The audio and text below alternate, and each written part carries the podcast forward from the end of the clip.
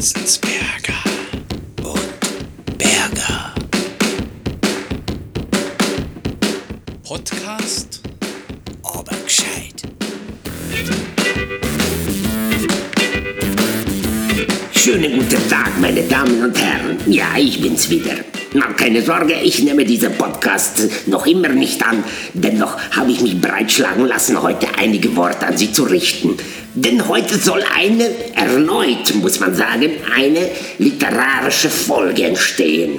Es wird ein junger Autor besprochen, der schon mehrere Bücher geschrieben hat und über den ich gerne reden möchte. Na, sofern man mich lässt, denn äh, ich nehme diesen Podcast nicht an.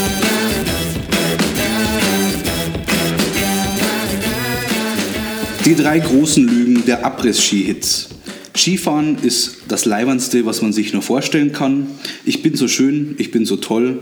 We are the Champions. Hallo und herzlich willkommen zu einer neuen Podcast-Folge von Enzensberger und Berger. Ähm, das, was ich jetzt gerade vorgelesen habe, stammt aus der Süddeutschen Zeitung und ähm, Après-Ski, Après-Ski. ja, neben mir, jetzt hat er sich schon selber ins Gespräch gebracht, Max Berger. Wir sind immer. heute äh, im schönen Seiler Keller in Traunstein. Und ja, Max, warst du heuer schon Skifahren? Fährst du Ski überhaupt? Hallo Ralf, grüß dich. Äh, Wir wollten doch weniger monologisieren und mehr, Das war eine Frage. äh, und mehr, mehr äh, im Dialog sein. Äh, Skifahren, ja, also leidiges Thema, weil du hast mich heute äh, wirklich unterbrochen. Ich äh, fand das auch nicht gut, aber zum Glück habe ich es aufgenommen. Heute ist nämlich die Streif. Und als ich äh, weg bin, hat ein Österreicher geführt. Ach, unterbrochen im Sinne von, du hast Fernsehen geschaut. Ich will das nicht als Fernsehschauen nennen. Also ich, ich, habe, ich habe die Streif angeschaut. Das ist ein Event. Das ist ja nicht Fernsehschauen im klassischen Sinne. Was ist das genau? Hallo? Dein Ernst? ist das jetzt dein Ernst? Ja, also Wintersport bin ich ehrlicherweise gar nicht so bewandert. Also Skispringen ab und an. Aber so einen Opener machen, hä? ich finde das witzig einfach. Ja, du fandst es witzig. ja. Aber ohne Sinn und Ich Inhalt. bin so schön, ich bin so toll. Die drei großen Lügen des Après-Ski. ja, we are the champions. Ja, also Après-Ski-Partys habe ich durchaus schon mitgemacht. Ohne Skifahren. Ohne Skifahren, ja. Ja, der Klassiker. Ja. Äh, ja, aber wie ist das ein bes- besonderer Ort, die Streif, oder nennt man so die- Ja, das ist äh, Kitzbühel, Ralf. Das ist so die legendärste Abfahrt, ähm, die es gibt. Die, ich weiß gar nicht, 80 Jahre, 85 Jahre irgendwie so, fahren sie da mit über 150 km/h am Berg runter. Ja, das ist irre. Ich habe das öfters. Das ist ziemlich geil. Also es ist sehr imposant. das Ähm, Slalom. Nein, das ist Abfahrt. Abfahrt ist einfach Okay, Schuss. wir lassen das Thema jetzt bitte. Ich habe jetzt keinen Ich Bock mehr. merke schon, dass du überhaupt kein Interesse an dem Nein, Thema ich habe, ich habe an vielen Dingen überhaupt kein Interesse mehr. Okay, zum Beispiel. Ich weiß es nicht. Ich habe an das leidige Thema Feminismus. Ah, nicht schon wieder. Doch, Ralf, du bist in ein Fettnäpfchen getreten und ich freue mich da in den nächsten Wochen äh, auch jemand vielleicht hier sogar begrüßen zu dürfen, der mit uns über das Thema Feminismus redet. Aber das jetzt nur mal am Rande. Ähm, ich, find- habe, Ich finde nicht, dass ich in ein Fettnäpfchen getreten bin im Übrigen. äh, ich weiß gar nicht, was du gesagt hast. Ich merke mir ja den Scheiß nicht. Ich höre ja eigentlich nicht zu. Aber ähm, ich habe mir äh, Aaron Hernandez angeguckt, diese Doku, die du mir genannt hast. Ähm, in der Tat Also nur kurz für den Zuhörer, da geht es um, jetzt konntest du da wahrscheinlich geht es umreißen. Ja, es geht um, ähm, es ist eine Dokumentation über Aaron Hernandez, der ein ähm, Footballspieler war, ein Profi-Footballspieler aus der NFL-Liga äh, und beschreibt äh, seine Geschichte. Er wurde angeklagt des Mordes, mehrfachen Mordes, hat bei den äh, New England Patriots gespielt, war im Super Bowl und in der Tat habe ich ihn schon spielen gesehen. Schon? Nur, ja, nur diese Geschichte drumherum ist tatsächlich nicht habe ich nicht wahrgenommen. Naja, Überhaupt nicht. Beim letzten Mal meinte ich ja, dass dir vielleicht der Name was sagt. Mir ging es jetzt weniger um die Geschichte selbst, aber das wäre für mich wie wenn Philipp Lahm in einem, also wenn Philipp Lahm jemanden ermordet hätte zum Ja, in der Tat hätte mir der Name etwas sagen sollen. Nur war ich sehr irritiert, weil, weil ich natürlich sofort über diesen Mord und so nachgedacht habe und das jetzt weniger für mich persönlich jetzt mit Football an sich assoziiert habe. Aber ich weiß, er wurde ja 2010 gedraftet, zusammen mit Gronkowski, war, war Tight End zusammen mit ihm bei den New England Patriots, hat eine super erfolgreiche Karriere. Zu der Doku, ganz ehrlich, äh, finde ich geil gemacht. Finde ich geil gemacht, weil äh, sehr überraschend immer wieder. Es, werden, es wird ein Thema aufgemacht und die, jetzt, die unterhalten sich und, und, und berichten über ein Thema und plötzlich, so by the way, fällt ein Satz über die Homosexualität, wenn Genau. du dich erinnerst, fällt ein Satz und, und, und die machen einfach ganz normal weiter. Und du musst als Zuschauer erstmal dreimal drüber nachdenken, ist, der war schwul, Ja. also aber so eingeführt in der Geschichte, die sehr, also inszenatorisch Ja. unheimlich geil gemacht war. Ja, deshalb habe ich es da ja empfohlen, einerseits wegen Football, andererseits, weil du ja auf so dramaturgische Sachen genauso achtest wie ich und wir kennen ja alle diese, also diese Crime-Scene, das, das ist ja schon lange irgendwie sowohl im Podcast als auch in Dokumentationen ein Riesenthema, das scheint die Leute zu beschäftigen und ähm, ich fand das halt einen neuen Ansatz, wie man dramaturgisch an Sachen rangehen kann, an so Themen, ohne dabei zu über, also es ist ja keine Wertung drin einerseits und auch keine Überspitzung in dem Sinne, dass man was größer macht, als es ist. Das Thema an sich gibt schon so viel her. Genau, also insofern möchte ich das auch nochmal relativieren, weil äh, das Thema an sich, die Geschichte an sich, die hat mich jetzt nicht wirklich gecatcht. Mein Gott, ja. Äh, da, sch schlimme Sachen passieren, jetzt ist er ein Superstar. Da hat mich viel mehr wirklich beeindruckt, spielerisch, Produktions, auch von der Produktionsebene war ja auch fiktiv, die Geschichte von O.J. Simpson. Mm, ja. Also die war ja auch HBO-Serie, Ja. ähm, äh, Preise, Emmy gewonnen etc. Die war wirklich geil Ja, und die war äh, wirklich, also fiktiv, dokumentarisch, ähm, viel geiler. Bei der Geschichte, ja, wie gesagt, also die Erzählweise fand ich sehr spannend, weil die wirklich immer wieder überrascht haben mit Inhalten und die nicht so, also keinen Finger drauf gelegt haben, sondern das kam so, by the way, auf einmal hast du eine neue Information bekommen, die die gesamte Geschichte in ein komplett neues Licht auf einmal setzt. ja. Eben das Thema Homosexualität im, im Sport kommt halt dann nochmal ganz anders zu Das tragen. würde ich mir so sehr für unsere Sendung wünschen, dass wir so etwas könnten. Was denn? Ja, so. Das Einfach, by the way, Zeit. ein neues Thema zu öffnen und, und ja, aber das haben wir leider nicht drauf. Jetzt hör doch auf, lass doch die Fliegen in Ruhe. Das ist genau eine und die fliegt die ganze Zeit um meinen Kopf rum. Ja, ja so viel zu Hernandez. Das war auch ähm, ja, mein Beitrag äh, in der audiovisuellen, auf, für die audiovisuelle Ebene unserer Show. Ja, und Ja. du? Wie geht's dir? Wie war deine Woche? Was ging ab? Äh, ja, passt soweit. Ich hatte ja Urlaub, beziehungsweise war dann die letzten zwei Tage mit Magen-Darm flach gelegen. Jetzt geht's Schön wieder. beim Scheißen, eine ganze Woche lang. Ja, da ging schon ordentlich was. Ging ja. was? Ja, ja. Super. Auf alle Fälle. Ähm, Meter gemacht. Und ich habe es einmal wieder genossen, krank zu sein, entspannt. Also ich, weißt, kennst du das, wenn man einfach dann mal... Nein, in dem Kontext kenne ich es nicht. Nicht? Wenn du am Scheißen bist, hast du Ja, keinen das ist überspitzt, man muss ja alle halbe Stunde ungefähr. Aber ähm, einfach dieses, ich kenne das nur aus der, der Schulzeit oder anderen Berufszeit, einfach mal krank zu sein. Das hat was Entschleunigendes und man hat auch eine, mh, eine Begründung dafür, einfach mal den ganzen Tag im Bett liegen zu bleiben. Eine gute Begründung. Und das fand ich eigentlich ziemlich, fand ich gar nicht so schlimm, ehrlich gesagt. Ja. Ja, krank sein, das ähm, weiß ich nicht. Was gibt's nicht Nein, ich denke darüber nach. Ich meine, ich habe zwei Kinder und äh, ich würde mich halt gerne mit jemandem unterhalten, der vielleicht auch zwei Kinder hat, wie, wie er das sieht. Ich weiß, wo das herkommt. Ähm, Du willst jetzt eine Brücke schlagen zu unserem Gast quasi. da haben wir heute einen Gast. Hast du jemanden eingeladen? Wir haben jemanden eingeladen, ja, wir beide, und freuen uns auch sehr, dass er da ist. Ich würde vorschlagen, wir lassen das unserem Professor machen, weil unser Gast ein Autor ist und unser Professor literarisch wesentlich mehr bewandert ist als wir beide zusammen. Na dann bitte. Bernhard Strasser. Der junge Mann ist in Traunstein geboren. Nach seinen eigenen Angaben hat er noch nie in Berlin gelebt. Ich weiß nicht, ob das gut oder schlecht ist. Hm. Dafür aber in Mannheim, in Rosenheim, sogar in Jugendherbergen an dem Chiemsee und sogar ein Jahr im Nordwesten der USA. Er arbeitet als freier Autor, verdient sein Geld aber als Berufsberater. Er hat Creative Writing und modernes Erzählen gelernt und Arbeitsverwaltung studiert. Außerdem war er mal ein Schichtarbeiter, Küchenhelfer, Naturpädagoge und sogar Sportreporter. Eigentlich eine gute Mischung für einen Autor. Er hat auch zwei Kinder und einen fetten Kredit bei der Raiffeisenbank. Na, zuletzt hat er die junge Literaturzeitung Lissy mit herausgegeben und einen Roman über Chiemgauer Kleinstadtrebellen veröffentlicht. Und er hat auch noch so manch anderes getan. Das werden wir gleich von ihm erfahren.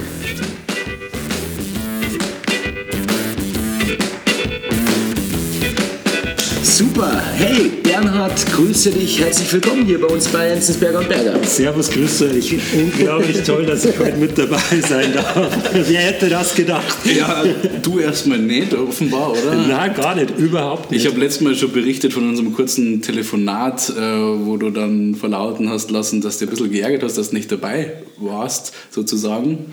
ja, es, dich? es, kam ja, es kam ja ein Link von eurer Seite. Ja. Okay, Leute, wir haben einen Podcast, schau das mal an. Okay, dann hörst du das an und also ich muss sagen, ich bin einer, ich habe kaum Zeit. Eineinhalb Stunden oder fast zwei Stunden, wie geht denn das gut? Beim Geschirrspülen, ich höre es mir trotzdem an und denke mir, verdammt, ist das cool. Ich will da dabei sein, ich will auch einmal mitmachen. Und auf einmal nach, keine Ahnung, eine Stunde, 15 Minuten dann, ja, und schöne Grüße an Bernhard Straß, komm doch mal vorbei zu uns. Weil ich habe gejubelt, ich habe echt gejubelt. Ich bin in der Wohnung rumgetanzt. Ja, danke, echt cool. Das Geschirr ist hoffentlich nur ganz. oder? Ich wollte gerade fragen, du, wär, du, du wäschst ab. Ja. Ich habe auch keine Spülmaschine. Nein, stopp, stopp. Manche Dinge kann man nicht in die Spülmaschine Ah, machen. okay, Jetzt kann ja. man gleich einen Haushaltspodcast Kinder machen. zum Beispiel. Oh, das wäre auch was. Ich äh, freue mich sehr, dass du heute da bist, äh, denn ich wollte so oft und äh, einen seriösen so, Gesprächspartner. einen seriösen Gesprächspartner, äh, äh, aber Ralf hat es einfach nicht gebracht. Vor allen Dingen zum Thema zum Beispiel Kinder oder so. Ähm, da bin ich ja hier bei ihm komplett falsch. Und deswegen freue ich mich sehr, dass du heute da bist, um vielleicht das ein oder andere Kinderthema auch mal zu besprechen. Der Kinderexperte. Der Das habe ich geschafft inzwischen. Literatur, ah, nein, da nehmen wir mal. Aber Kinder, da können wir einen Straße nehmen. Ja, sehr gerne. Hörst du das öfters? Ich merke tatsächlich, dass ich als, als literarischer Autor wenig wahrgenommen werde, aber wenn es darum geht, kennt sie irgendwem, der lustig über Kinder schreibt, werde ich sofort genannt immer. Aber es ist ja schön, ist ja gut. Und das liegt woran an den, den Büchern, die du drüber geschrieben hast, oder? Also die Elterntagebücher. Äh, Genau, ich blogge. Ich habe einen Internetblog, wo ich ziemlich unverblümt die Wahrheit schreibe, was wirklich ist mit Kindern, was da alles schiefgehen kann. Und es wird vor allem von anderen gestressten Mamas, ab und zu Papas, sehr, sehr gerne gelesen. Weil, weil sie sich da ähm, an das erinnert fühlen, was ihnen selber mit den Kindern Genau, das sind die einen, die lesen das genüsslich, weil sie froh sind, dass es entweder nicht hinter sich haben oder dass es noch lang dauert, bis es soweit ist. Und die anderen, die gerade ähm, Leidensgenossen sind, die sind wirklich, das sagen es immer wieder, die sind total erleichtert nachzulesen, dass nicht nur bei ihnen zu Hause so drunter und drüber geht. Ja. Also man muss dazu sagen, äh, die ähm, Elterntagebücher waren ja eher so deine letzten Würfe. Ja, du hast ja, ich glaube, wenn ich äh, das richtig hier sehe, hast du ja, dein erstes Buch war Kleinstadtrebellen. Die Kleinstadtrebellen, so ist es losgegangen.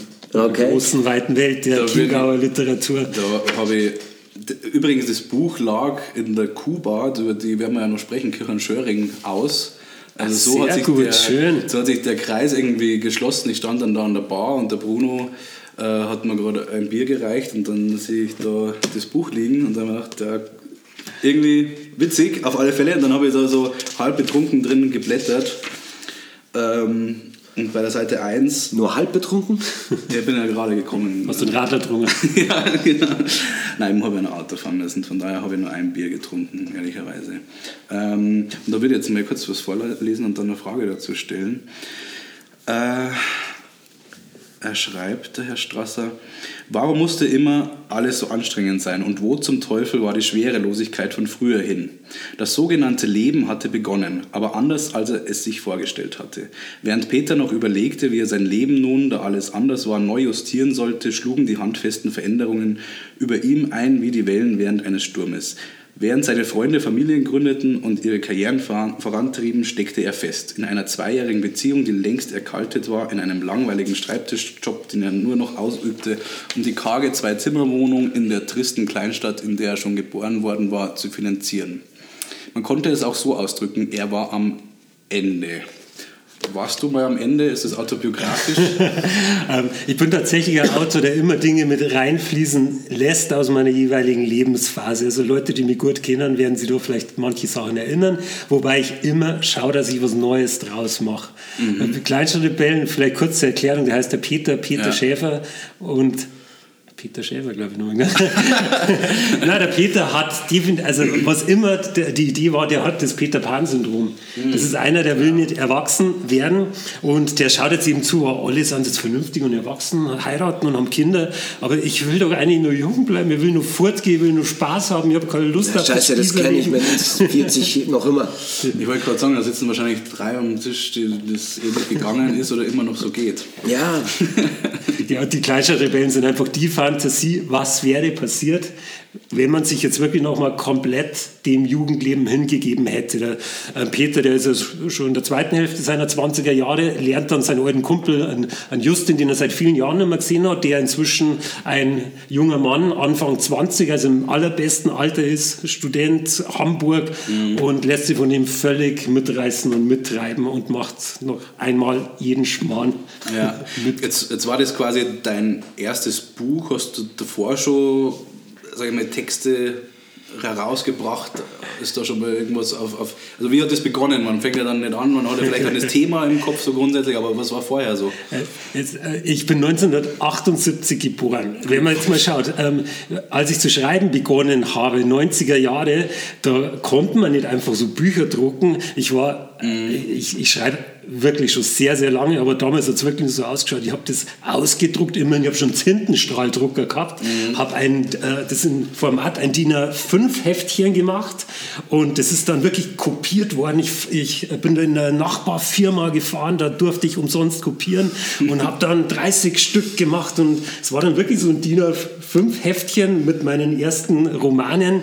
Kleinstadtrebellen gibt es tatsächlich die allererste Version gab es auch als so ein Heftchen und das lag zum Beispiel im Bauernhaus Traunstein. Manche kennen das, ist äh, vor ein paar Jahren abgerissen worden, war eine legendäre WG. Da lag das eine lange Zeit auf dem Klo und wurde hat sehr viele Leser. Das, das ist meiner Meinung nach der beste Ort für ein Buch, um ein Buch zu promoten. Ja, genau. Auf der Toilette. Ja. Wirklich. Ja, das ähnliche Phänomen wie in Wartezimmern. Ja, noch viel besser. Ja. Also ich merke, du hast da auch ähm, ähm, Geschick in, in dieser Richtung. Das heißt, du hast dir da schon den richtigen Platz ausgesucht für dein Buch. Ja, was macht man da die ganze Zeit? Instagram und so Zeug war damals noch nicht so ja. angesagt. Man hat gelesen damals noch früher. Du kennst, kannst du noch erinnern? Natürlich. Früher so, hat man Literatur am Klo gelesen. Das da haben wir tatsächlich auf diesem Niveau sind wir schon. ja, heute sitze ich halt auf dem Klo und äh, gucke mir Instagram-Bilder an. Genau, ja. ja. Oder posten, ja. Oder posten halt einfach. Auch gerne, ja. Ich, Selfies. Selfies oder, oder ich twitter auch gerne auf dem Klo. Ja. Cool. Da, da haben wir die besten Ideen. Da, da fällt mir der größte Scheiß ein. Beim Duschen, das ist, halt, man braucht eigentlich ein Duschhandy, weil ähm, beim Duschen kommen ja wirklich so, die besten. Aber das kann ich, da müsst jetzt dem Ralf kurz erklären, warum wir das machen. Liegt einfach daran, der Klo, das Bad ist der einzige Ort, ja, wenn man ja. Kinder hat, wo man wenigstens fünf Minuten lang Ruhe hat. Danke, ja, danke. Du, aber das kann ich nachvollziehen. Also ich kenne das schon auch. Also, du kennst das auch? Ja, ich bin gerne auf dem Klo, ganz ehrlich. Ach so, ich bin ein großer Verfechter von einem genüsslichen ausschweifenden Einen Klogang. genüsslichen Schiss. Aber du hast es ja die ganze Woche schon Ja, jetzt ist natürlich, Ja, eh, da ging es jetzt... Äh, Wenn ich das gewusst hätte vorher, hätte ich dir mein Buch vorher mitgegeben, dann hättest du es jetzt ausgelesen. oh ja, Hast du, das, hast du die Zeit genutzt, Ralf? Da, da, das wollte ich dich fragen. Hast du die Zeit auf dem Klo eigentlich genutzt? Auf dem Klo? Ja. Ja, ähm, bei mir liegt auf dem Klo aktuell äh, Albert Camus, äh, Die Pest. Wie passend. Ja, hat auch gut Aha. gepasst irgendwie. Ja, war Coronavirus. ja. Äh, und das ist tatsächlich was, also ich habe im Moment, also jetzt in der Wohnung in Halsbach, das ist für mich so geordnet, dass ich an jedem Ort, wo ich so länger verweile oder wo es mal passieren kann, dass ich halt nichts zu tun habe, wie, oder also Schlafzimmer zum Beispiel, dass da ein Buch liegt, überall platziert. So. Und so komme ich halt dann, also ich lese ja, ich glaube, du liest auch parallel mehrere Bücher gleichzeitig. Immer. Mache ich auch immer, weil, nicht weil, weil das so intellektuell ist, sondern weil ich dann switchen kann. Ich habe dann einfachere Bücher, tiefgründigere Bücher. Was lachst du da? Ich lache, das letzte Mal, als ich bei dir war, hattest du ja Besuch. Und es hat jetzt nicht so gewirkt, als hättest du jetzt im Schlafzimmer nichts zu tun. Und da habe ich mir jetzt die Frage gestellt, wieso hast du da Bücher? Also nur, um intellektuell rüberzukommen. Das ist es, doch. Ansonsten das es nicht nicht. alle gemacht? Früher als wir So noch platziert, die Bücher drapieren, die Bücher drapieren, so Hesse. Äh, tatsächlich, Genau. äh, Hesse liegt bei mir. Hesse. Nein, Hesse liegt wirklich bei mir am Schreibtisch. Scheiße. Ja, aber es ist nicht so. Aber ja, Hast du irgendwie, was sind deine Bücher? Was ist, äh, was, ähm, hast du Autoren, bestimmte Bücher, wo du sagst, okay, die begleiten mich, das sind meine Dinger, das ist mein Buch? Also der Autor, der mir die letzten Jahre wirklich am intensivsten, am allermeisten begleitet hat, ist Wolfgang Herrndorf, definitiv. Ähm, unglaublich toll, toller, sprachlich interessanter Autor, leider vor einigen Jahren verstorben.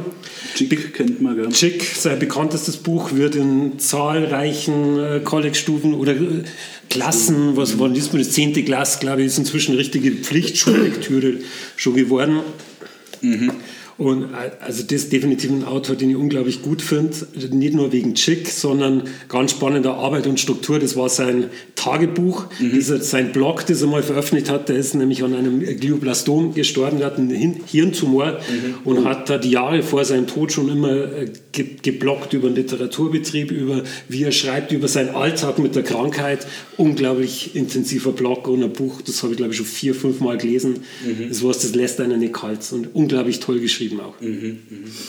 Ja, wir hatten tatsächlich auch mal so eine Begebenheit äh, mit äh, Chick. Wir hatten damals im, im Chiemgau Theater hatten wir tatsächlich mal eine 10. Klasse dort und äh, die waren nicht vorinformiert. Die haben äh, auch nicht den Film gesehen äh, oder, oder die meisten nicht. Und es war tatsächlich so, dass sie reingekommen sind und erstmal so, äh, ja gut, okay, Literatur, äh, was, ich habe keinen Bock. Ja? Aber nachdem wir uns so ein bisschen mit denen unterhalten haben und, und, und warum, wieso, weshalb, was passiert dort, Figurenanalyse ein bisschen gemacht, auf einmal blühten die auf und ja, und die hatten dann tatsächlich auch Interesse. Ich bin mir sogar sicher, dass der ein oder andere das dann noch gelesen Ich hat. glaube aber, dass das gar nicht mal so an Chick dann hängt. Also unangefochten dessen, dass, der, dass er ein guter Schreiber ist und alles. Aber wenn du dich mit Kindern und Jugendlichen intensiver in so einen Arbeitsprozess begibst, dann ist das Buch schon fast egal, glaube ich. Also würde ich jetzt mal fast behaupten. Es geht da eher um das Ernstnehmen, sich dem Thema mal widmen. Also ich weiß es halt nur, als wir Theater, äh, Theatergruppe hatten, wo es dann auch um, um, was weiß ich, Hamlet oder so ging. Ähm, ja, oder? Weißt du, was ich meine? Ja. Das, das quasi, du, du gibst den Kindern ja was und ähm, du gibst denen einen Raum, dann äh, machst du Arbeitsgruppen oder was weiß ich. Ja, also das ist ja auch ein Ansatz in der Bildung, wo ich mir denke, in der Schule, äh, du musst, müsstest die Kinder viel mehr abholen beim Thema, um äh, bei sich auch zum Thema hin. Holen wir sie nicht schon genug ab, Bernhard? Ja, von der Schule. Ich habe keine Ahnung. Ne? Ja, da- da kann ich Mit natürlich- SUV. Ein SUV Da, ich habe natürlich auch meine Erfahrungen. Äh, Ich hatte ein Projekt, das hat meine Frau angestoßen, die, die Arbeit für die Jugendgerichtshilfe. Und da haben wir mal überlegt, könnte man was gemeinsam machen. Und dann habe ich gemeinsam mit der Maike Fährmann von den Chiemgau-Autoren haben wir was Ah. entwickelt. Ein Liebe Buch Grüße, lesen. Maike. Hallo Maike. Ein Buch lesen mit straffälligen Jugendlichen. Und äh, Thema war das, die Richterin hat dann gemeint, nicht alle Jugendliche sollen äh, so Sozialstunden machen, sondern manche, manchen schadet es nicht, wenn die ein Buch lesen. Immer in der Hoffnung, wenn die lesen, ähm, reflektieren sie besser, machen sind Ja. oder machen es vielleicht weniger Straftaten. Jetzt haben wir ein Jahr lang mit unterschiedlichsten Jugendlichen Auerhaus von Boff Berg gelesen. Kennst vielleicht, das gibt es als Theaterstück. Ähm, ist also ein kleiner Klassiker, ist vor kurzem erst im Kino, also aktueller Kinofilm, läuft glaube ich aktuell Okay. im Kino. Okay. Und, aber das war auch, das war herrlich. Wir, wir waren wirklich so motiviert. Wir wollten Worum den geht's da? Ganz kurz. Äh, Auerhaus ist, äh, ähm, geht's um einen Jugendlichen, ähm, glaub, 12. Klasse oder was hat einen Selbstmord, Suizidversuch und ähm, kommt wieder zurück in die Schule und damit er wieder normal am Leben teilnehmen kann, ähm, braucht er Überwachung sozusagen. Und dann machen sie eine WG, wo dann drei oder vier Freunde gemeinsam in einer äh, WG, in einem Bauernhaus leben und halt mal, was man halt so macht in dem Alter und spielt auch in die 80er Jahre auch noch. Also kommt ein bisschen eine zeitliche Dimension auch noch rein, aber es geht darum, mal Mädels äh, fortgehen, feiern, aber halt auch die Schwere des Lebens, die mitkommt, weil der, äh, w- mitgeht, weil der wirklich depressiv krank ist und seinen Suizidversuch. Ich werde es nicht spoilern. Ich, aber ich will schon wissen, schafft er es? schafft er es am Schluss? Ich, ich erkläre es so, wenn ich spoilern darf, also alle, die es nur lesen wollen, jetzt nicht hin. Die Jugendlichen, die das dann gelesen haben, die waren stinksauer, die waren enttäuscht, die waren Autor. verzweifelt. Auf den Autor sauer, oder? weil der, weil, genau weil der Autor den am Schluss wirklich sterben lässt. Ja, also ich finde, es gehört immer dazu, dass der Held am Schluss stirbt, Bernhard. Das finde ich eine gute Sache. Das hat er gut gemacht. Ich weiß, die Kinder Das ist finden ja das Shakespeare-mäßig auch, oder? Ja, das, das hat vieles. Und das haben wir natürlich dann als erfahrene Autoren auch versucht, den, den jungen Menschen dabei zu bringen, dass das literarisch ist, dass das auch das Leben ist, dass das einfach komplett realistisch ist. Das Aber- ist das Leben, verdammt. Genau, aber was ist dann passiert? Eben, die, die waren total enttäuscht. Und, aber immerhin, die Leute, die enttäuscht waren, haben es fertig gelesen, denn es gab tatsächlich welche, die sind vorher schon ausgestiegen, die haben wörtlich gesagt, sie gehen lieber in den Knast, als ein Buch zu lesen. Ja, finde ich gut. Man muss wissen, was man will. Ja, gut. Und was man nicht will. glaub- ich will dieses Buch nicht lesen. Gut, okay, geh in den Knast. Aber diese Enttäuschung zum Beispiel sehe ich ja durchaus positiv, weil sie ja im Endeffekt, also hat eine Gefühlsregung ausgelöst. sie waren dabei, total. ja, das finde ich schon ähm, einen spannenden Fakt an der Sache. War, war, war eine Riesenerfahrung, haben wir ein Jahr lang gemacht, Aber Projekt. Bernhard, ist es nicht so, wenn man nur einen erreicht, hat man doch so viel erreicht. Ich habe nichts gehört, dass die das fertig gelesen haben, jemals wieder ein kriminelles Delikt. Ja, wahrscheinlich. Aber auch nicht, dass sie, also auch das Gegenteil hast du nicht erfahren, oder? Na, aber das Projekt gibt es ja immer noch, wird immer Okay. noch jetzt von einem externen Träger durchgeführt. Also es Aber nicht mehr sich mit dir? Nein, ähm, ich habe das nur, ich war der Geburtshelfer sozusagen, wir Mhm. haben das eben mal geschaut, ob das funktioniert und äh, ist inzwischen eben an einen Träger dann ausgelagert, die das aber immer weiterhin nur machen. Ich meine, die sind, die sind dankbar für so etwas. Ich habe äh, Kollegen, Kolleginnen, die das eben auch mit Theaterprojekten gemacht haben in, in Gefängnissen. Und ähm, das Feedback war immer schon sehr gut. Also, ich meine, vielleicht liegt es einfach daran, dass es einfach nur Abwechslung ist, dass sie sich denken, alles besser als nur in dieser Zelle zu hocken. Aber, ähm, Aber das ist ja auch, der, finde ich, der Anspruch der Resozialisierung, die man sich ja im Knast an die Fahnen schreibt. Also das, es geht ja nicht darum, die zu versauern zu lassen, äh, sondern dass die dann wieder Teil der Gesellschaft werden können. Und nur durch solche Angebote geht das, glaube ich, auch sinnvoll.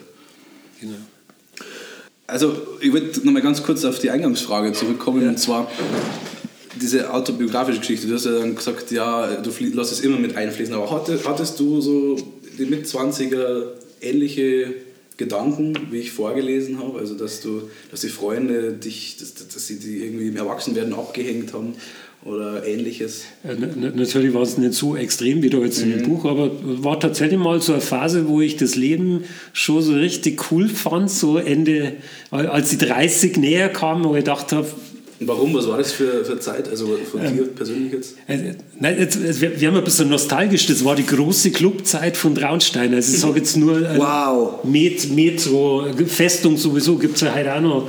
Ähm, komm schon, du kennst doch bestimmt... Steiner, Kafka, alles noch da. Ja, aber du kennst doch bestimmt auch noch so das Xanadu. Kennst du das Xanadu noch? Mein Gott, das ist schon wieder so lange her. Das ist schon lange Ja, her, aber, aber wir, Das ist wir, so richtig- wir sind dann damals nicht hingegangen. Wir waren schon immer da im Lagerhaus. Das Lagerhaus, nein, ähm, das Lagerhaus war, glaube ich, schon so ein bisschen alternativ, oder? Kann es sein? Wir sind halt in die alternativen Clubs gegangen Genau. und ins Xanadu sind wir wenn wir richtig... Bitte, du- wie nein, nein, nein. wie hast du dich gekleidet? Warte mal, Ralf, Nein, ich, es nein, ich muss das zu Ende bringen, weil das ist, So das, nostalgische- das wirft ein schlechtes Licht jetzt auf mich, weil vor allem, also ins Xanadu ist man ja nicht gegangen. Ich war da eher, als ich noch jünger war, so mit 14, 15 in der Jugenddisco. Die war nämlich sonntags. Ja. Also nicht zu der, also weil da haben sie ja richtig so Mallorca-Zeug und richtig so. Aber Jugenddisco hört sich irgendwie so... und die haben da Schaumpartys gehabt. Schaumparty. Schaumparty. in, Kennst der du Jugend, Schaumparty? in der Jugenddisco. Nein. Nein, natürlich nicht. Doch, einmal schon. Aber Jugenddisco hört sich so, so äh, geschützt, so geschützter Bereich, so Kirche. Nein, das ist alle. Nein, nein, nein. Ganz normal für Jugendliche bis 18 Jahre so. Und die machen eine Party und äh, ähm, sieht aus wie Samstagnacht, halt ohne Alkohol. Welche Kleidung hast du zu der Zeit getragen? Schlimme. Du stellst Fragen. War Schlimm. kur- kurzzeitig noch. Meine Frage, war das noch Grunge? Na, keine Ahnung. was, war das für, was war das für ein Jahr Ahnung. ungefähr? So.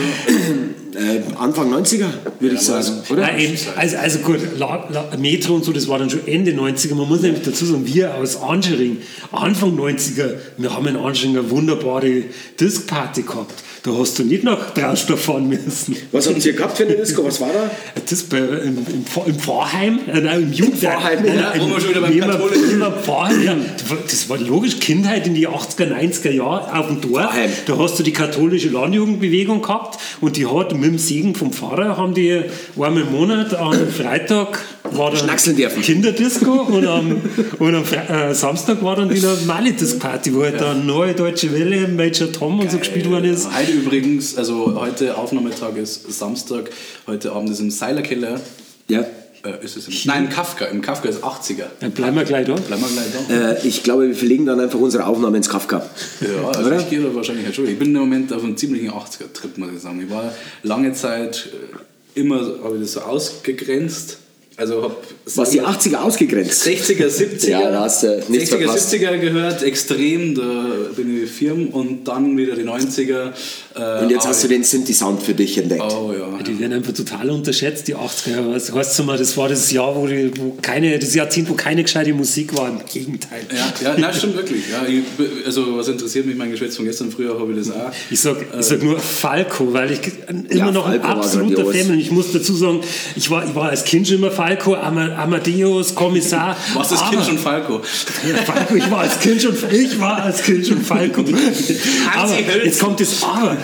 Wenn man das erste Mal dann mit eben in der Zeit äh, Ende so ja, um die 30 rum habe ich das erste Mal dann junge Römer bewusst angehört.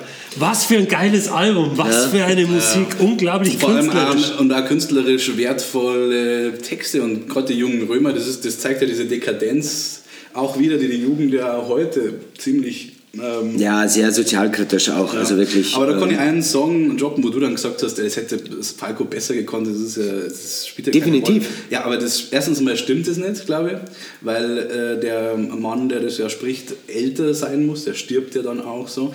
Ähm, das kann Falco alles. Falco kann, er konnte ja, egal. Aber geboren werden und gleichzeitig sterben auf der Bühne. Das ist ja genau das, was ihn ausmacht. Ja. Und da hatten wir ein bisschen diese, diese, ja, es ist halt nicht Falco. Es ist nicht Falco, aber es ist trotzdem. das war mir klar, dass es nicht Falco ist. Ich kann ja auch lesen. zu und zwar geht es um den Song Belgique, Belgique von Friedrich Lichtenstein.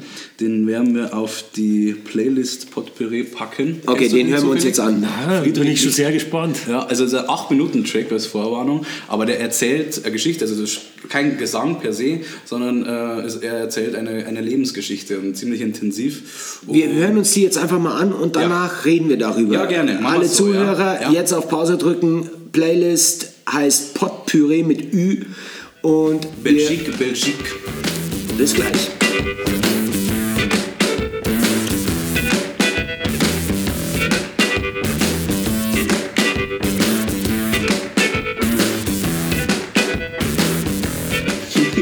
Ja. Und? Wow, harter Tobak. Also ich bleib dabei, Falco hätte es geiler gemacht.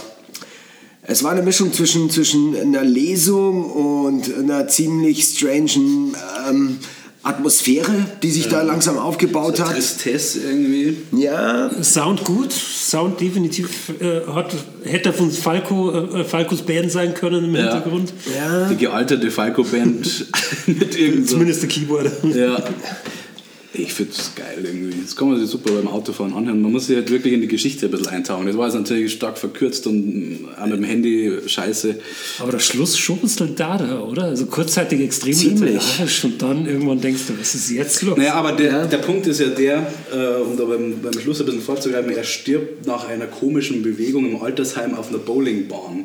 Und das finde ich halt so geil, weil davor war er in Armenien im Krieg und so weiter. Und ich finde halt über das, was wir vorher schon gesprochen haben mit dem Nicht-Happy End, dem Anti-Happy End, das ist halt nah am Leben. Jetzt ist er halt 80 im Pflegeheim, Ja, das ist will eine. Bowlingkugel aufheben und stirbt halt dabei. War aber im Krieg und hat alles durchgemacht. Also das, Best, das Beste daran finde ich tatsächlich den Namen Friedrich Lichtenstein. Ja.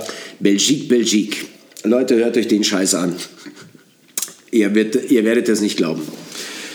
Ja, cool. Ähm, also, zurück zum Bernhard. Ich habe mich ja hier ein bisschen vorbereitet. Ähm, auch unser Professor, glaube ich, wird äh, hier ähm, ein kleines... Ähm, Hat er schon. Kleine Rezession. Nein, so. ich glaube, die wird er noch äh, vor so, sich geben. Rezession. Äh, ich möchte gerne über Sterne sieht man nur bei Nacht äh, mit dir reden. ich Ein habe...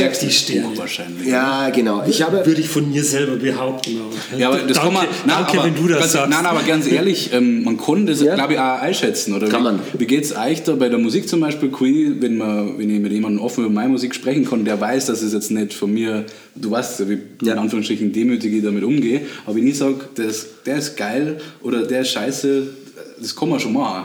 Es wird halt oft missverstanden als Arroganz oder als zu viel Demut, aber eben deshalb kannst du Also wie geht's dir? Oder, genau, hast, um das du, geht's ja. oder hast du hast du dir gedacht, also ja, äh, Sterne sieht man nur bei Nacht, habe ich dann geschrieben, aber Kleinstadtrebellen war natürlich viel besser. Also Na, total. Also Kleinstadtrebellen, äh, das, das war, das, das war eher so fast schon nebenbei. Also was, was, Lust, was Lustiges, ja, nehmen wir es mal Lustiges. Und ich wollte aber dann immer eine Literatur schreiben. Also sowas, was dann meine Visitenkarte sozusagen wird, dass ich dann hausieren gehen kann und sagen, bei der Bernhard Straße, ich habe ein Buch geschrieben und zwar das hier. Und ähm, die, die Sterne, also ich, ich habe einiges vorgehabt und ich glaube, dass mir einiges von dem, was ich vorgehabt habe, gelungen ist. Also es ist definitiv eine Richtung, was ich heute noch gern lies.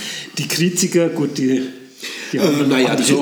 naja, zu den eigentlich so gut Kritikern, ich, ich habe hab mich ja natürlich vorbereitet Ja, dieses ganz Mal. kurz, bevor du die Kritiken ähm, laut werden lässt, würde mich nur ein Punkt interessieren. Und zwar hast du dann deinen Arbeitsprozess verändert, weil du gesagt hast, das lief nebenbei des Kleinstadtrebellen, weil du dir ja vorgenommen hast, diese Visitenkarte jetzt zu schreiben. Die, die Kleinstadtrebellen, die, die sind im Laufe der Jahre, die sind einfach so entstanden. Ja. Die waren auf einmal da. Ähm, die Sterne, ähm, da war der Plot ziemlich schnell klar. Und äh, die sind, die sind entstanden. Also war der Plot, ich sag, Plot ist immer wie ein, wie ein Skelett. Ich habe das Skelett stand, das musste mit Fleisch gefüllt werden. Haben sich ja immer wieder verändert, die Kleinstadtrebellen im Laufe der Jahre. Äh, Entschuldigung, nicht die Kleinstadtrebellen, die Sterne. Ja. habe ich Ja. ziemlich äh, lang daran gearbeitet und im Endeffekt. Aber wie ist konkret der Arbeitsprozess dann gewesen, kann man das sagen? Also also hockst du dir dann hin, brauchst du Bier, brauchst du einen Joint oder schreibst du nüchtern, schreibst du mit Kaffee? Wie, also Stephen King zum Beispiel hört Metal-Musik beim Schreiben. Ja, ich, ich habe mir mal überlegt, ähm, was bin ich für ein Schreiber? Ich kenne Leute, die schreiben auf der Schreibmaschine, eben die einen schreiben be- besoffen und korrigieren nüchtern, glaube ich, das sagen sie immer. Ähm, nein, ich schreibe tatsächlich, ich schreibe am besten äh, mitten in der Früh, 5 Uhr aufstehen. Kinder schlafen hoffentlich noch, da schreibe ich total gern. Wo ich auch gut bin, ähm, ich bin beruflich viel unterwegs, im ICE schreiben funktioniert bestens, teilweise sogar auf dem Handy. Handy Und immer schön Hand. besoffen. genau. Es ist mir völlig egal, wo ich schreibe, Hauptsache ich bin besoffen. Zitat von Hemingway wahrscheinlich. Ja, könnte sein. Ja, aber so, dann, so ähm, schätzen wir dich nicht ein, In der. Früh, das heißt, du bist da, aber ich bin da geistig überhaupt noch nicht auf dem, auf dem Das Level. liegt, das Du bist am Abend aber auch nicht geistig auf dem Habe ich letztens im Radio gehört. Das ist, das ist wirklich der Biorhythmus, der ist bei älteren Menschen, ich kehre jetzt leider nimmer Ja, zu den ganz mal, Jungen. erklär's ihm mal, Bernhard. Die älteren Herrschaften stehen tatsächlich früh, Früher auf, auf. sind in der Früh äh, am meisten fit und die um die 20 rum, Ende Die schlafen 20, lange und die äh, können nur, die können eher abends besser arbeiten. Faszinierend, aber, so ob ist es es. wer glaubt, ihr könnt jetzt noch länger drauf rumreiten, dass ich der Jüngere bin und noch keine Kinder habe, aber ob ihr es glaubt oder nicht, bei mir ändert sich der Bio- Biorhythmus zumindest dahingehend, dass ich auch bald aufwache und auch gerne schon bald was aktiv mache. so um Kinder machen. um neun. Aber ich bin dann nicht, ich bin dann nicht geistig aktiv, sag ich. So, ich bin da noch nicht so kann. Und das, und das Coole ist, du, du hast dann, wenn, bevor du einschläfst, du hast ein Problem, du weißt, wie geht das nächste Kapitel weiter. In der Früh, du wachst auf, bist die erste Stunde auf Autopilot, Ist gelost, gelost. hast geschrieben und merkst auf einmal, okay, das Problem ist gelöst. Du schreibst teilweise unterbewusst und ich liebe das. Wenn Schreibst wirklich du- was rauskommt aus Schreibst du Nichts. seitenweise oder nur, wer hat das mal gesagt, äh, ich glaube Ferdinand von Schirach, der hat mal irgendwann gesagt in einem Interview, dass er manchmal nur drei Sätze schreibt und für die genauso lang braucht wie für drei Seiten oder so. Äh, Wie ist da deine Ich bin, ja- also so ein kleinen, kleinen Handwerker bin ich leider nicht. So, so viel Liebe zum Detail. Ich bin einer, ich, ich, ich schreibe manchmal ich ein Zeitlimit, eben weiß, bis die Kinder kommen, habe jetzt nur eine Stunde oder was, dann wird geschrieben, geschrieben und höre ich früher schon auf. Und manchmal ist tatsächlich so, wenn ich merke, okay, das Kapitel end, nähert sich jetzt dem Ende, dann wird es halt fertig geschrieben. So lange ist es noch. Und dann sollen die Kinder verdammt nochmal warten. Ja. Dann bringe ich euch halt eben später in die Schule. Ich schreibe euch eine Entschuldigung, ist ja gut. Literarisch hochwertig, oder? Ja, so läuft es bei Literarisch mir hochwertige nämlich. Entschuldigung. So läuft es bei mir. Ja, egal, wenn ich so kreativ arbeite, sage ich, stört den Papa jetzt nicht. Ja, wir müssen in die Schule. Sag, ey, ist mir egal, ich schreibe euch eine Entschuldigung. Ich habe keine Hausaufgaben, ist mir auch egal. Ja, Ja, ist gut, Ja. dass du so selbstständige Kinder hast. ja ich, ich, ich, du merkst, ich, ich, ich erziehe sie zur Selbstständigkeit. Ja? mit Ich sage, Desinteresse. Papa, kannst du mir helfen? Sag, nein, kann ich nicht. Hilf dir selber. Was soll die Scheiße? Ja, merkt Ich komme dann mit den alten Texten so, als ich noch jung war, ne, hat mir auch niemand geholfen. Was ja nicht stimmt wahrscheinlich. Wir mussten Was noch ja nicht zu stimmt. Fuß in die, in die Arbeit gehen, in die Schule gehen. Wir hatten ein Klo auf dem Hof. Ich bin noch zu Fuß in die Schule gegangen, bevor ich dann noch zwölf Stunden gearbeitet habe und dann nur drei Stunden geschlafen. Wir hatten noch nicht mal WLAN damals. Wir mussten noch ein Kabel in den Genau. Wir hatten ja noch nicht einmal Mobiltelefone. Bernhard, kennst du noch die Zeit? Ja, unglaublich. Oder als die Nokia-Handys dann kamen, kennst du das auch noch? Wir mussten, dann, wenn wir eine irgendwo hatten, mit der wir eine SMS, voll geil, eine Textnachricht schicken wollten, wir mussten uns jemanden suchen, der auch ein Handy hat und dann die Nummer, die haben wir immer dabei gehabt. Da könntest du dir bitte das und das Genau. schreiben und boah. Hast du, hast du die, kurze, die kurze Zeit auch irgendwie äh, miterlebt mit diesen Pagern? Ich hatte sogar noch einen Pager. Warst du bei der Feuerwehr? Du bist doch. Äh, Nein, nein, nein, nein, der E von Swatch. Damals waren die richtig so stylisch und so. Pager. Das heißt, du hast das Ding dabei gehabt und, und jemand hat dich halt dann von der Telefon... ein Einbahnstraße quasi, oder? Also Eine Einbahnstraße, ja. ja, Aber du wusstest zumindest, jemand will jetzt was von mir. Ja. Und der hat dich dann angerufen, hat dann irgendwie so eine, so eine, so eine zwölf, äh, Morsezeichen. zwölf Morsezeichen abgeben können. Hat sagen können, ja, ruf mich an und so, ja. Und dann wusstest du, ah, die Nummer muss ich jetzt anrufen. so Hightech war ich damals nicht. Das war so genau die Zwischenzeit zwischen äh, äh, äh, Kabeltelefon ja, und, und Mobiltelefon. Ja. das waren noch Zeiten. Ja. Glaubt uns heute kein Mensch mehr. Das glaubt uns halt kein Mensch mehr. sind. Es ist auch schwer zu begreifen, weil ich meine, ihr wisst es ja auch und ihr erlebt es ja wahrscheinlich genauso, dass es unheimlich schnell geht. Dass unsere Gesellschaft sich unheimlich schnell wandelt. Ähm, es ist tatsächlich, oder anders gefragt, ja, haben wir mehr Verständnis für die Alten damals gehabt, als jetzt, sage ich mal, die Jungen für die Älteren. Nein, wir haben jetzt inzwischen mehr Verständnis für die Eltern, weil wir merken, wie Weil uns die Jungen auf einmal fertig machen mit ihrem Wissen. Wo wir, wir technikbegeisterte Menschen, wir waren immer up to date, haben immer Ja. alles gekonnt, gewusst. Und dann merkst du, jetzt kommen da ganz Junge wieder daher, die haben Dinge drauf, wo es Die können es einfach googeln, verdammt nochmal. Wie geht das jetzt? Die googeln jetzt jeden Scheiß. Sagen, wie, wie war es bei Opa damals? Die googeln Leben. Also ich habe letztens auch mal so das Leben in Traunstein um 1900. Ja, da kriegst du die Infos. Ja. Da siehst du, wie die wir Leute mussten aus. mit den Alten noch reden da. Wir mussten noch mit denen reden. Gespräche führen, also in Büchereien gehen und so.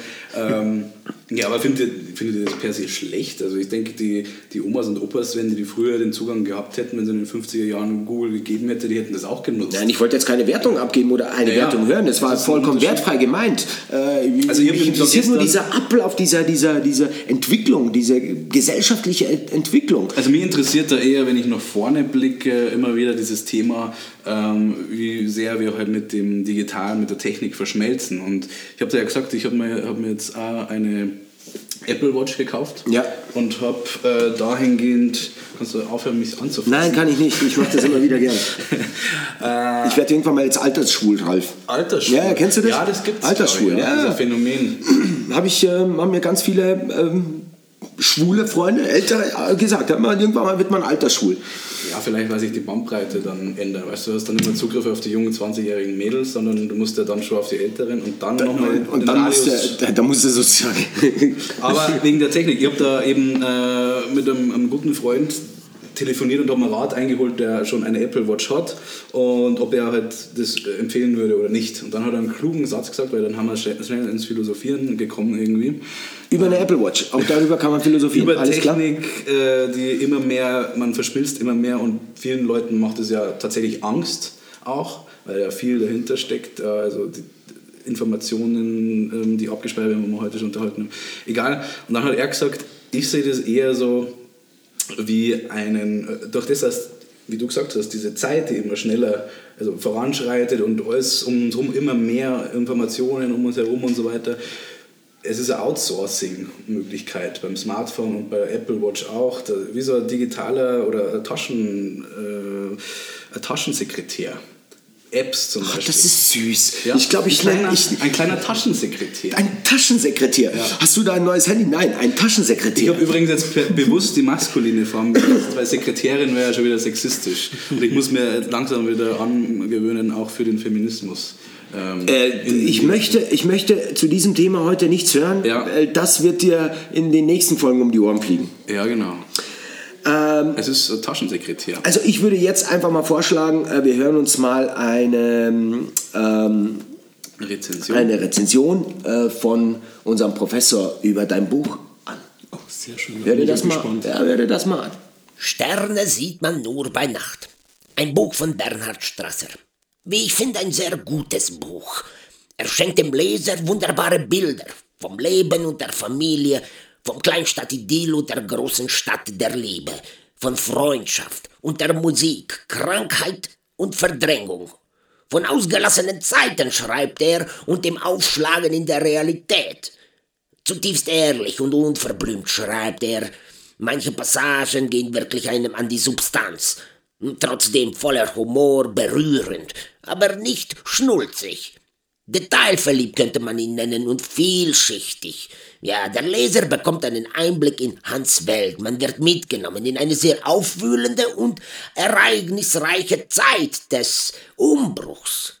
Es werden viele Fragen gestellt. Was bedeutet Familie für mich? Was haben Liebe und Tod gemeinsam? Wie ich finde, ein wirklich sehr schönes Buch. Ja, Bernhard, was sagst du dazu? Natürlich freue ich mich immer, wenn man was Positives zum eigenen Buch hört. Ja, bitte, bitte, bitte. Also ich habe jetzt in der Recherche geguckt, es gibt ja eigentlich für dieses Buch durchweg nur Ach Positives. so, du hast die Rezensionen der Kleinschrippeln auch angeschaut, oder? Also waren die negativ. Nein, nein, also es, Ja, was jetzt? Ihr widerspricht. Sowohl als Immer wenn auch. ich danach frage, Nein, pass auf, sowohl wird als nicht darauf eingegangen oder bei, den, bei widerspricht. den Kleinstadtrebellen hat es vielleicht ein, zwei Leute gegeben, die das jetzt vielleicht nicht so ansprechend fanden. Warum ja? nicht? Was war der Kritik? Äh, Ich glaube, die haben es nicht einmal gelesen. Sie, sie haben angefangen zu lesen. Das, das Witzige war, ähm, da waren, sagen wir wieder Thema Feminismus, da waren äh, Jungs und Frauen, die haben alle das Gleiche ähm, äh, vom Buch beschrieben, bloß die einen haben das extrem scheiße gefunden, was in dem Buch passiert, dass der super. fortgeht, Frauen und äh, ein Huhn wird ermordet, oh Gott. Und äh, die anderen haben es super gefunden, die einen fünf Punkte, die anderen ein Stern. Und Ja, ja, ja.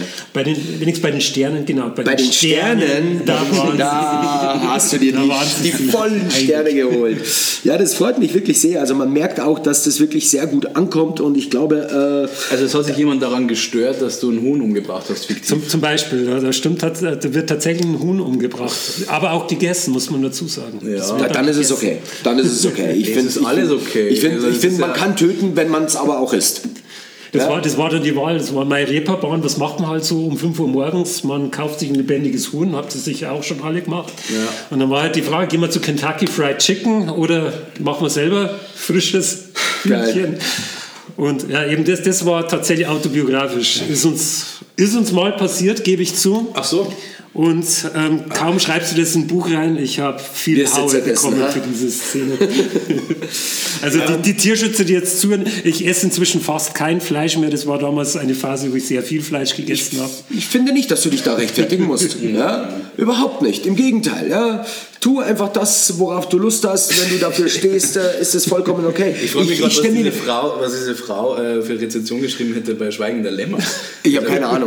Aber ich, äh, Das ist ja unmöglich, dieser Typ. Der kann doch keine Menschen essen. ich stelle mir die Frage, wie kriegst du auf der Reeperbahn ein lebendiges Huhn her? Du kennst du die Reeperbahn, du gehst Ja. da runter und also die Clubs, also natürlich haben ja noch offen die meisten, aber du gehst dann raus, es ist so 4, 5 Uhr morgens, es wird lang, du gehst Richtung Fischmarkt, Ja. da noch Partys und auf dem Weg dorthin sind die ganzen Stände, äh, wo äh, Hühner und an, alles Getier Lama, glaube ich, gab es keinen. Aber äh, Gott sei Dank, klein, ich habe gerade überlegt, was hätten wir dann getan. Verdammt nochmal. Das hört sich sehr spannend Das an. Allerlustigste, ich dachte, wir machen da was total Außergewöhnliches. Wir sind die na, coolsten, sage ich, wir sind die verrücktesten der Welt. Und dann lese ich Benjamin Stuckrad-Barre, Soloalbum. Den Film kennen ganz viele, das Buch sollte man lesen. Dann hat der in diesem Buch genau die gleiche Szene. Sie sind in Hamburg Richtung Fischmarkt, kaufen sich mitten in der, in der Früh ein lebendiges Huhn und überlegen, scheiße, jetzt haben wir ein Huhn, was machen wir jetzt damit?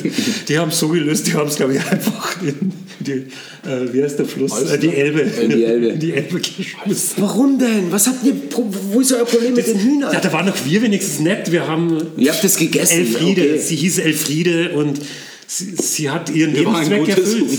Sie hat ihren Lebenszweck erfüllt. Es gab ein Gala-Dinner am nächsten Tag Ich glaube, ich glaube, man ist so überrascht, wenn man äh, vom Party machen von, ähm, von der Reeperbahn kommt, ja, zum Fischmarkt runtergeht und dann ist man eigentlich so überrascht, dass es da lebendige Hühner irgendwo gibt, dass vielleicht so manch anderer auch auf diese Idee gekommen ist. Glaub, Dieses das Bild in. Aber ich bitte jetzt Themawechsel. Ich habe schon einen Shitstorm bekommen. Elfriede den Hut. Nee, da müssen wir nicht, dass sich Rest das in wiederholt. Elfriede, wer auch gestorben ist. Und die Es ist Brücke- verjährt. Wir waren jung und Ja, dumm. ja, ja, ja. Wir bereuen es. Jedes Wort wird jetzt Leute, jeder, der zuhört, es bringt hört eh keine zu. Hühner um. Es hören maximal äh, die Familie von Max Ach, Hühner. Äh, habt ihr die Geschichte von dem äh, Huhn gehört, das von dem Hund gerissen wurde und dann stellte sich ra ra raus, raus, es war ein Filmhuhn, es war ein berühmtes Natürlich, Filmhuhn. und die verklagt jetzt äh, den Und- Hundebesitzer. Ja, genau. Und zwar auf, auf, auf irgendwie paar tausend, paar tausend Euro. Und so ein Hund ist halt paar hundert Euro wert. Ja, aber Also eigentlich 15 Euro, aber ich glaube, sie haben sich so um die 800 jetzt geeinigt. ja, irgendwie, genau, weil Ja, das ein ist ja der künstlerische Mehrwert. Diese Huhngeschichte verfolgt uns, Ralf. Ich hatte letzte, äh, Bernhard, äh, ich, in der Folge habe ich es ja gesagt, ich habe letzte Woche ein fliegendes Huhn gesehen. In Bayern Ach, die Hühner, Hühner. genau, da war ihr und die Hühner. Da, in Bayern bei uns fliegen die Hühner. Das ist Ich dachte, der das Wahnsinn. normal ist. Das. Also bei uns in Anschering, in Kirchenschwering daheim, da fliegen die Hühner auch. Ja, da war es wahrscheinlich ein Huhn und Thüringen, oder? Wahrscheinlich, ist sehr. Vielleicht Ja, ich würde eine super aber- Brücke schlagen. Ja, Einerseits schlagen lustig und, und auch äh, Rest in Peace, äh, todmäßig. Terry Jones ist gestorben, habe ich mal notiert. Oh. Ähm, ja, Monty Python, Mitbegründer. Was soll man sagen? Always look on the bright side of life. Klar, na, ich meine, Für mich war das Thema sofort gegessen. Ich meine, viele Leute sind jetzt... so wie das Huhn, oder? Das ist immer wieder so. so also in, in den letzten Jahren sind ja viele Große auch gestorben. Ja? Und bei ihm dachte ich mir tatsächlich, hey, der hat Menschen zum Lachen gebracht, der hatte mal ein Lächeln im Gesicht gehabt. Ey. Da habe ich irgendwie... Mir Weiß geht, ich Mir nicht. geht es da weniger um, um den Tod an sich, also die Trauer oder so, das wäre überzogen. Aber ich nehme es dann immer zum Anlass, äh, mit, mit dem Menschen nochmal. Äh, Ah, warte mal, ganz kurz, Warte, Ralf. ja. Entschuldigung, ich glaube, wir würden noch gern was bestellen. Ein Radler, bitteschön. Ein Biermischgetränk. Und ich nehme dasselbe wie vorher. Weißt du, was es war? Nein, verdammt, da muss ich mich jetzt outen. Ein alkoholfreies. wir, haben eine, wir haben eine stumme Bedienung übrigens. Sie will nichts sagen. Will nicht sagen, Wir haben sie aufgefordert, aber sie wollte nicht. Ich nehme mir das halt immer zum Anlass dann, ich meine, der hat ja, das war ja schon gesegnetes Alter, und, äh, also geht ja dann, dann nochmal dann da seinen Weg geht. Eben. Äh, aber so das Lebenswerk ja nochmal so anzuschauen als bei so interessanten Menschen. Und Monty Python, das hat mich halt schon von klein auf begleitet. Das ist halt ein wahnsinnig spannender, toller, äh, moderner für damalige Verhältnisse Humor gewesen, oder? Also, ich meine, ich hätte da viel mehr nein, nein, nein, nein, nein. Also nicht nur für damalige Verhältnisse, Ja, auch heute, auch für heute. Äh, Das Leben des Brian ist, ist unschlagbar nach wie vor. Also nicht nur Leben des Brian, das ist Nein, ja, als das Ist ja Beispiel. dieser ganze Kosmos, das ist ja als, irre. als Beispiel. Ja, als Beispiel. aber das ist das sind einfach- Mainstream-Beispiel. Ja, aber ich meine, wir, wir bedienen hier erstmal Mainstream. Unsere Zuhörer, die haben vielleicht jetzt äh, Ja, vielleicht okay. nicht. Da spielte ja übrigens die, die Mutter, ja, vom, also Richtig. Die, Und ja, führte Regie, habe ich mir sagen. ja, genau. Mhm. Ja, der war ja so im Hintergrund des Mastermind. äh, Richtig. Mit, mit, wie heißt der andere, der auch noch, immer nur rumgurkt? ja, da gibt es so ein witziges Bild, habe ich letztens gesehen. Äh, äh, oben jetzt an der Himmelspforte, oben sitzt Brian, sagt, hey Brian, sagt, hey Mom. Okay. Mm, Ja, das wollte ich auf jeden Fall Ja, unerwähnt lassen, weil der, die, die haben mich halt immer begleitet auch. Also der, Humor, es gibt halt manche Arten von Humor, die catchen auch sofort. Der konnte es nur so Blödelhumor sein. Wusstet ihr, dass die extra eine Folge für das deutsche, ich glaube sogar fürs bayerische Fernsehen gemacht haben? Ja, das weiß ich, ja. Mhm. Da gibt's, also, weiß nicht, ob die auf YouTube sind, vielleicht kann man das YouTube, verlinken. Unglaublich lustig. Reden, die nicht sogar Deutsch teilweise Bayerisch mit, sogar. mit, mit ur, unglaublich furchtbaren Ja, Akzent? die reden sogar bayerisch. aber echt Wow. lustig zum Anschauen. Ja, da geht es auch um ein Huhn, glaube ich, irgendwann. Okay, diese Ruhmgeschichte wird mir langsam suspekt. Ja, das haben diese Anomalien von denen. Ja, ja, ja, hast du mir letztens äh, erzählt. Der Ralf hat mir erzählt, ja, dass er total äh, geflasht war, weil äh, es gibt so äh, Worte, Ausdrücke, ja, die hat er, also geschweige denn, dass er gewusst hat, dass es die wirklich so gibt, aber dann hört er die, dann versteht er die, dann sagt er, ah, okay, und dann hört er in, in, in, in, in einer kurzen Zeit mehrmals diesen Begriff, den er bisher noch nie wahrgenommen hat. Kennst du das? Das ist aber ein psychologisches Phänomen. Ich glaube Ja, auch. ein Phänomen Ich glaube oder auch. einfach äh, übernatürlich. das ist ganz sicher. Oh ja, das war ganz sicher übernatürlich. Ja, keine Ahnung, aber kennst du das nicht? Also, Ja, also ich bin da eher auch beim Bernhard. Ich habe das auch mehr, ähm, ja, Es sind nicht nur Worte, es sind ich, halt, ich, ich glaube, das kann man psychologisch äh, sehr gut erklären. Ja? und zwar, ja, in dem Moment, wenn du das das erste Mal wahrnimmst, ja, passiert ja etwas in, bei dir und du bist sensibilisierter dafür, dieses Wort öfters zu hören. Vielleicht ist in der Vergangenheit hast du das einfach nicht so bewusst Konkret war wahrgenommen. das das Wort Moratorium, das ich bis Ja. dato, also ich denke schon, dass ich einen einigermaßen ausgeprägten Wortschatz habe und Moratorium ist mir halt noch nie untergekommen. Wisst ihr, was Moratorium ist? Ist mir schon tausendmal untergekommen, aber ich habe keine Ahnung, was es bedeutet. Ja, es wird oft in der Politik offenbar oder öfters mal in der Politik angewandt, wenn man äh, in einer Patt- oder Streitsituation ist, dann ruft man ein Moratorium aus und dann ist quasi eine Art Stillstand. Also dann wird kein Schritt nach vorne oder zurück getan. Gerade bei Krisengesprächen oder so kommt es immer mal wieder. Ähm, das ist wie so, wie so ein Waffenstillstand, bloß im verbalen Sinne. Haben wir wieder was gelernt heute. Ja. Also, und das, aber Und das, das, habe ich dann gehört in einem Podcast äh, und dann hat, hat mir der das erklärt, so quasi das Wort, so wie ich es euch jetzt auch erklärt habe. Und am nächsten Tag in der Früh ging es dann um Libyen, das war, was ja wieder aktuelle äh, Thematik ist. Und da wurde auch ein Moratorium ausgerufen. Und das ist schon creepy. Irgendwie. Ja, weißt du ganz klar, du hast deinen Filter in deinem Kopf umprogrammiert, du kriegst ja unendlich Genau. viele Informationen. Moratorium ist jetzt für, bei dir äh, ein Trigger. Da macht es gleich Bing, Bing, Bing, Bing. Ich kriege einen Ständer. Da kriegst du einen Ständer, sobald du Moratorium hörst. Ja, das hat mich einfach getriggert. Na, aber es ist ein Phänomen und das ist ja nicht nur bei Wörtern, bei, mir gefällt mir das auch. Ich habe nur notiert gehabt, das habe ich dir auch geschrieben, Hypersensibilität, jetzt wo ich eben krank war. Also ich habe schon den Eindruck, ich weiß nicht, ob es auch wieder äh, ein psychologisches Phänomen ist, aber ich habe schon den Eindruck, dass ich oftmals Emotionen von anderen spüren kann. Auch wenn es ein bisschen abs Nein, nein, es ist so. Es ist tatsächlich so. Ja, wa- warum nicht? Ja, genau. Ist das Warum nicht? etwas, was jeder von uns sogar in sich hätte? Genau, aber ja klar, genau das ist der Punkt. Das wollte, auf das wollte ich raus, das hat jeder in sich. Manche lassen es halt mehr zu. Also du erzählst uns jetzt gerade, dass Scheiße stinkt.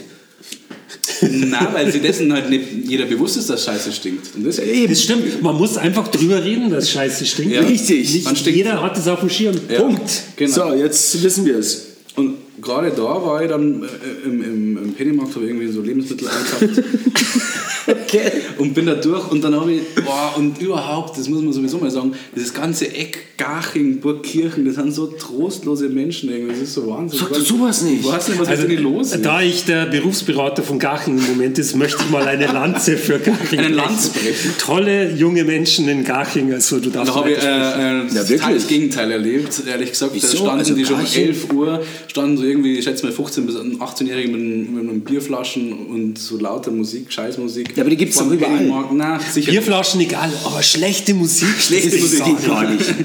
Ja, und drinnen und auch, weißt du, so, ah, irgendwie, keine Ahnung, die haben kaum, so, die, die leben so vor sich hin irgendwie und Hörst du jetzt mal auf, die Gegend da hinten zu bashen, Mann? Ich darf nicht mehr über den Andi Scheuer herziehen und du hörst jetzt auf, unsere Regionen und vor allen Dingen unsere Musiker hier zu ja nicht bashen. unsere Region. Apropos unsere Musiker, ich habe ja letztes Mal gesagt, Bernhard, äh, der Ralf hat irgendwie schon wieder mal nicht drüber nachgedacht, was er sagt. Ja? Genauso wie mit dem Thema Feminismus. Hat er irgendwie mal auf einmal gesagt, irgendwie so, ja, bei uns in der Gegend, ja, ja, äh, die Musiker, gibt es keine so geilen Musiker. Oh Mann. Oder? Äh, Ich muss dazu sagen, das ist eine dezidierte Meinung, weil ich in Passau zum Beispiel zwei Jahre war und ich bin überschüttet worden mit guter regionaler äh, Pop- bis, bis Indie-Musik und hier ist halt einfach nichts. Er ist dort in Passau sozialisiert worden, wie Es- du merkst, ja. Es Und- gibt aber das Ausnahmen, es gibt oder? Ausnahmen und diejenigen wissen das auch, dass ich das sehr schätze und äh, aber ansonsten ist es halt viel Scheiße und, und die bilden sich halt teilweise dann auch was drauf ein, das finde ich halt dann nur Ärger. Ja. Also ich möchte München, also, also München zählt schon ähm, natürlich zu unserer Region. Wir sind ja überall regional. Ne? Wir sind Wir ja können so, uns dann nur immer wieder an den Oberbürgermeister halten. Was war das, Ingolstadt? Nein, Würzburg. Würzburg. Würzburg. Geschichte kennt Völlig auch wurscht. noch. Würzburg oder hier. Das ist, Man braucht in Traunstein nur Würzburg sagen und jeder weiß Bescheid, was los ist. also Würzburg ist für unseren OB auch regional, weil es ist ja auch eine Region. Genau. Ja, also gut, in diesem Sinne, äh, Monaco Francie, äh, meine liebe Kollegin, äh, hört euch die mal an. Das werden wir jetzt eben auch gleich tun. Eine Nummer. Ähm, Meine liebe Kollegin hast du jetzt gesagt. ja, ja, ja. Was? In welchem Kontext? Erzähle ich gleich, nachdem wir uns das angehört haben. Ja? Ach so. Also die ist da dabei. Die ist da dabei, das ist die Bandleaderin, sie, ähm, sie äh, ist die Frontfrau Ja. dieser wunderbaren, lustigen Band Monaco Francie und wir hören uns jetzt das Lied an und packen das in die Playlist der Superstar. Here we go.